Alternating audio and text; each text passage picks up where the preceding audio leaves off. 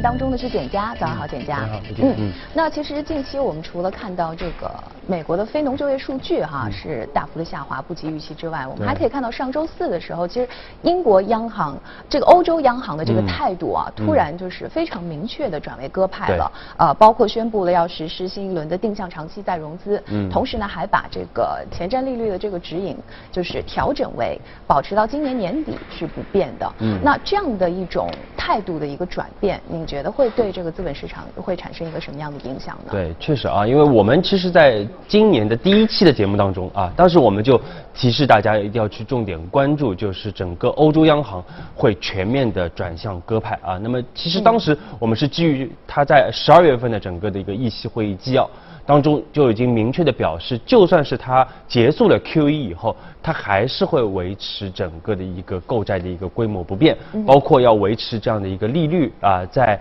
到至少到今年的这个夏季之前啊，都会维持这样的一个低利率的情况不变，来保持整个市场的一个充分的一个流动性啊，包括宽松的这样的一个态势啊。但是我们看到上周。四，也就是三月七号晚上啊，这个那欧洲央行又是公布了最新的它的整个的一个议息会议的一个纪要啊。我们看到这个确实是，首先它那个三大利率确实是保持不变，这个和市场预期是一样的。嗯。但是呢，它会后的声明啊，整个的一个鸽派的信号来的更为的强劲啊，而且是我们说非常确定的啊。包括刚才刘静也说到了，就是呃，其实首先啊，我们说就是这个整个原来是说到今年夏季之前。啊，整个的一个利率都保持不变，现在已经修改到到年底之前啊，都会保持整个利率不变啊，而且整个的一个购债规模还会继续的一个维持。嗯。那么另外呢，就是它推出了这个第三轮的这样的一个定向长期再融资的计划，也就是 TLTRO 的这样的一个计划。那么什么叫 TLTRO 呢？其实就非常类似于国内的这样的一个央行去支持实体经济，然后支支持小微企业啊。其实欧洲也是一样的啊。那么就是欧洲央行它会以非常低的一个利率。把钱借给这些啊商业银行，那么商业银行呢，去定向的去支持一些这个非金融的企业啊，包括一些居民的部门啊，那么这个是它的这样的一个操作，但是呢，它很明确，首先你不能进入金融行业啊，也不能去给房贷啊，就是不能进入这个金融的这个虚拟产业啊，必须得进入实体企业啊，来支持实体企业的一个发展。但是我们说欧洲确实整个的一个实体，就算是你很低的利率。但是呢，依然没有太多的这样的一个需求啊，所以我们看到欧洲央行另外它也是下调了对于整个今明两年的整个的一个经济包括通胀的一个预期啊。我们看到对于今年二零一九年，他认为整个欧元区整个经济原来是预期是百分之一点七的，大幅下修到百分之一点一，而且我们说很有可能还有进一步下修的这个可能性啊。那么明年也是从一点七下修到百分之一点六。而且通胀，我们看到对今年的一个预期也是从之前的一点六下滑下修到百分之一点二啊，明年也是就有了一个下修啊，所以我们可以看到，其实整个欧洲啊，现在是处在确实是处在一个非常严峻的一个通缩的一个局面啊，需求是迟迟是起不来的啊。那么这个呢，我们看到也是在，所以在这个议息会议声明公布之后，我们看到整个的一个欧元也是出现了一个大幅的一个下跌。包括美元也是相应的出现了一个上涨啊，那么另外我们说。因为大家对于整个需求的一个担心啊，所以欧股也是出现了一个下跌，也带动美股也是出现了一点一也一点这个调整啊。嗯。另外，像国债啊，也是整体来说表现的比较好。那么总体来说，就是总体反映的就是整个的一个欧洲目前来说相对来说还是比较的疲弱的。嗯。那么另外我们关注到的就是，其实看全球啊，其实不只是欧洲，包括我们之前也说到美联储啊，也是。对，也是一样的，就是大家都在纷纷的放水啊，纷纷的进行新一轮的这样的一个宽松的一个举措。那么这样的一个举措呢，其实它对资本市场来说，短期应该是说是比较利好的啊，因为大家不会特别担心货币政策继续收紧。但是我们要强调的一点就是，这样的一个预期现在已经很明显的，已经基本上反映在年初这一把全球的这样的一个股市的一个大涨。的这个一个进程当中了啊，那么往后来看啊，其实这样的一个宽松，它背后隐含的一个寓意啊，包括我们刚才为什么一直要强调欧洲央行，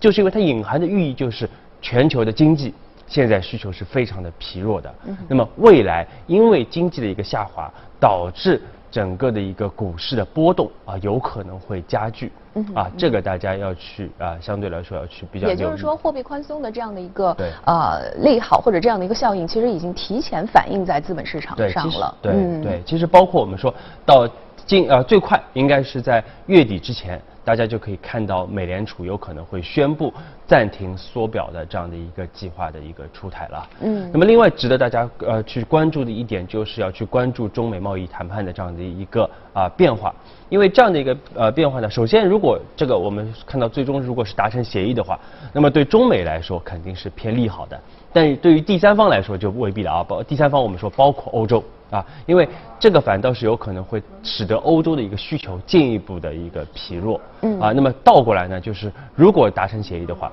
那么我们说短期之内啊，美元有可能相对于欧元来说，应该会走得更为的一个强劲一点啊。所以美美元短期来说，我们看到总体还是相对来说比较坚挺。啊，这个是啊，大家去可以关注，因为这是个此消彼长的这样一个效应，特别在外汇市场啊，这个就是看哪个国家它的整个经济相对来说比较强啊。虽然我们说美国经济也很弱啊，但是欧洲目前来看它的问题会来得更大。嗯嗯。那我们再把视线啊转到国内，其实之前也说到过，这个在抢出口的这样的一个效应显现之后呢，进出口可能会出现这样的一个下行的风险。嗯。那么二月的进出口的数据，国内的进出口数据已经出来了，怎么样去解读呢？对，其实我们之前这个重点跟大家解读过一月份的整个的一个进出口的一个数据啊。嗯。那么二月份，其实我们看到上周也是公布了整个二月份的一个进出口。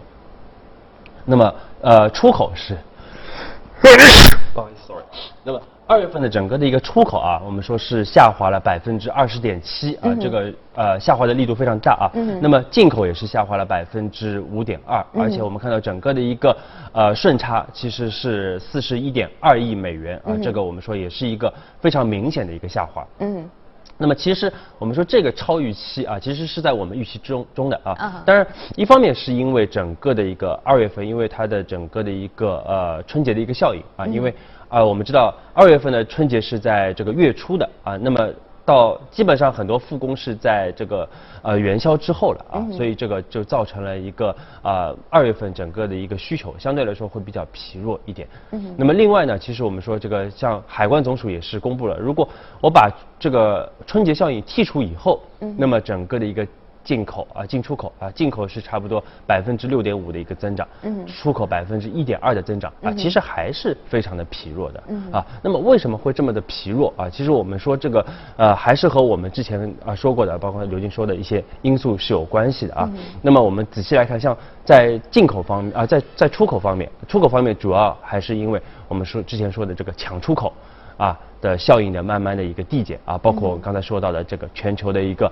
啊需求的一个下滑，嗯，还是有非常直接的一个关系的啊。那么因为抢出口，因为大家知道去年很多贸易商因为担心整个的一个美国的一个税率的一个提升啊，所以有一些抢出口的一个动作。那么这样的一个效应基本上已经已经。啊，减少了啊，已经衰退了啊，所以说我们看到，已经是连续三个月，我们对美国的这个出口是在出现一个比较明显的一个负增长啊，而且二月份的负增长更为的强明显。那么另外呢，我们看到它其实对于全球其他的经济体的一个出口也在出现下滑，呃，那么这个就更多的反映的还是。全球的整个需求的一个疲弱啊，包括无论是对于欧元还是欧盟区、欧元区，还是对于日本啊，其实可以看出对于全球的整个需求都出现比较疲弱的一个态势啊。因为这个呢，其实我们说不不用看中国啊，其实看韩国的出口就很明显的能体现出来啊。因为我们说韩国啊，包括这个全球的一个 PMI 啊，都是一些先行的一些指标。那么这些指标基本上从年初开始都已经开始出现了明显的下行啊，所以说全球的整个的一个需求的疲弱还是会持续影响中国的一个出口啊。那么在进口方面呢，因为去年油价比较低，那么今年现在油价即抬啊抬升了啊，所以说油价呢确实同比来说对于大宗商品的需求来说是有一定的一个提振的啊，所以我们看到进口并没有出口下滑的这么的明显。啊，那么另外呢，我们说其实这个来料加工，但是来料加工呢，总体来说看还是不太好的啊。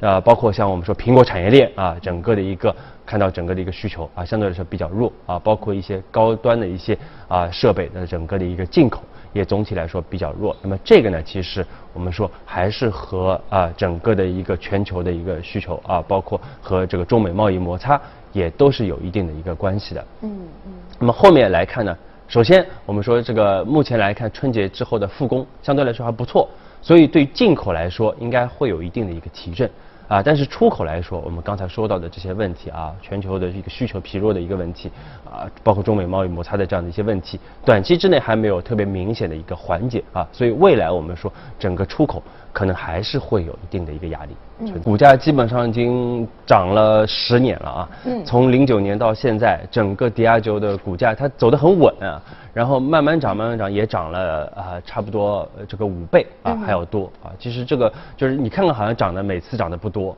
但是它的整个一个曲线是非常的一个稳健的啊，一直在出现这个上涨。那么迪亚吉欧呢，这家公司其实历史非常悠久了啊，一八八六年就成立的一家公司啊，总部是位于伦敦。那么大家可能迪亚吉欧不一定熟悉啊，但是大家都会熟悉它旗下的很多的这个洋酒的品牌啊，因为它是全球最大的这样的一个洋酒公司啊，嗯，包括很多的烈酒啊，啊，包括葡萄酒啊，以及像啤酒啊这样的一些品牌啊，比如说我们熟悉的像 Johnny Walker 啊，啊，包括像这个 Vodka 里边的像 Smirnoff 啊，啊，包括像百利甜酒啊，对吧？以及国内很有名的这个水井坊啊，其实也是它旗下的这样的一个品牌。所以是一个老牌公司，历史非常悠久了。对，而且它这个全球有啊，在八十个国家有差不多两万两千名的一个员工。OK。那么这家公司我们看到这个和很多其他的这个酒类企业不一样啊，因为它其实。它有非常多的这个知名的这样的一些烈酒的品牌，而且我们看到经营的都非常好啊，包括像百加得啊，这个就是所以说大家看它各个细分的领域啊，无论是这个像呃 vodka 啊，像这个伏特加啊，包括像这个呃其他的一些呃朗姆酒啊。等等，它其实整个的一个经营都非常的稳健啊。那么这个就是它公司的一个很大的一个优势啊，它在各个领域都能运营的非常好。那么这个就是使得它的整个的一个品牌的一个美誉度啊，一直是在不断的一个提升。那么这个就会助推它的整个的一个定价权啊，也会进一步的一个提升啊。所以这个我们可以看到，在最新公布的财报里边啊，这个一月底它也是公布了它最新的财报。嗯。那么整个的一个内生的一个增长啊，有百分之七点五，而其中呢，我们看到它的整个的一个销售量的一个增长，就是酒的销售量的增长只有百分之三点五，而其他的一个增长来自于什么呢？主要就是来自于提价，啊，包括结产品结构的一个提升，啊，所以导致它整个的一个利润反倒是增长了百分之十二点三，也就是说销量只增长百分之三点五，但是利润增长了百分之十二点三，嗯，啊，这个就是我们看到它的整个的一个。呃，这个定价权的这样的一个提升嗯，刚才提到这个产品结构的提升哈，这个怎么样能够实现这个产品结构的提升呢？对，所以这个这是公司的这样的一个战略啊。我们看到目前整个公司它就是在聚焦它的一些高端的这样的一些烈酒的品牌啊，而去剔除一些低端的这样的一些烈酒的一个品牌啊。包括最新我们看到，在去年十二月份啊，它是一下子出售了十九个。低端的这样的一个烈酒品牌啊，出售给另外一家公司，那么也是回收了大量的这样的一个资金啊，就是啊来回购它的股票，啊，因为它也不需要什么太多的一个再投资啊，除非它去收购另外的一些高端的品牌啊，那么它把这个啊资金是拿来回购它的股票啊，今年已经回购了十二点八亿啊欧英镑了啊。那么整个的一个回购计划有三十亿英镑之多啊，所以还会继续的回购它的公司的一个股票。也就是它的策略是慢慢的剔除那些低端的品牌，然后集中精力去发展那些高端的品牌。对，而且它其实高端的品牌、知名的品牌，其实已经很多了啊。嗯。所以而且。呃，这个我们说管理层还是非常有信心的啊，他还是觉得整个的一个高端的这样的一些品牌还会继续有翻番的这样的一个空间存在啊，所以这个我们说未来大家还是会去可以去持续关注这家公司啊，非常这个确实在全球非常具有标杆意义的这样的一个啊这个烈酒的这样的一个公司啊，而且